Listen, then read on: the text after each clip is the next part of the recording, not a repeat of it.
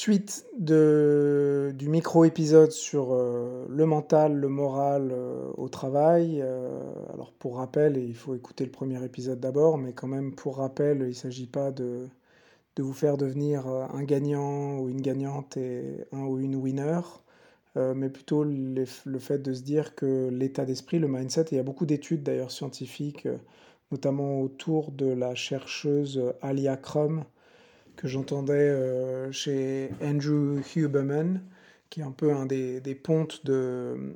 Il a un podcast assez, assez connu aux États-Unis, chez Stanford. Alors, c'est, il y a tout un groupe de gens et on peut... En tout cas, c'est, très établi scientifiquement. Est-ce qu'il n'y a pas un effet de mode? Voilà, ça, c'est une autre discussion.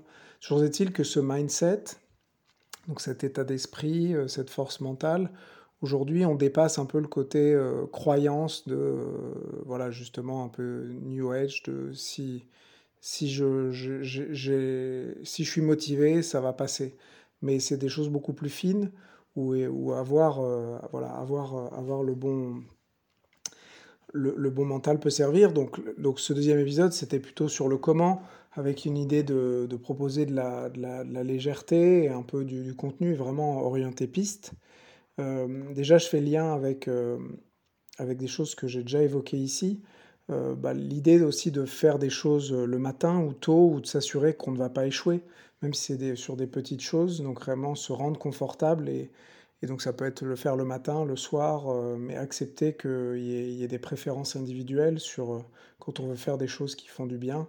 Et voilà, se donner les moyens de le faire quand ça, quand ça, quand ça arrange le mieux. Donc pour moi, c'est un peu cette idée de faire du sport très tôt le matin qui permet d'avoir un peu gagné la journée euh, alors même qu'elle n'est pas déroulée. Donc tout le reste, c'est du bonus. Et moi, je trouve, je trouve, cette idée toute simple, un peu, un peu bête presque, mais assez magique.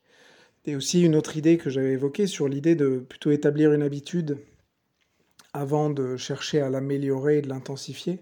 Parce qu'avec ces exemples de si ce que ça veut dire, c'est si on, si on met ses habits de running et qu'on court 5 minutes euh, tous les jours ou 5 minutes, que, je sais pas, 4 jours sur 7, 4-5 jours sur 7, eh ben on se sent et on est de fait un, un, coureur à pied ou une coureuse à pied.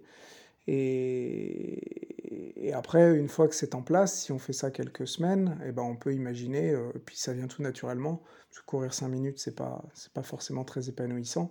Donc si on peut plus, on va courir plus aussi cette idée de, voilà, de faire petit, démarrer petit, avec des, euh, bah, des exemples qui, moi, je trouve assez saisissants, comme le fait de lire euh, tous les jours 10 minutes. Ça paraît ridicule, sauf qu'au bout de 5 ans, euh, on, aura, on aura lu plein de livres et il y aura au passage sûrement certains livres qui auront été enrichissants.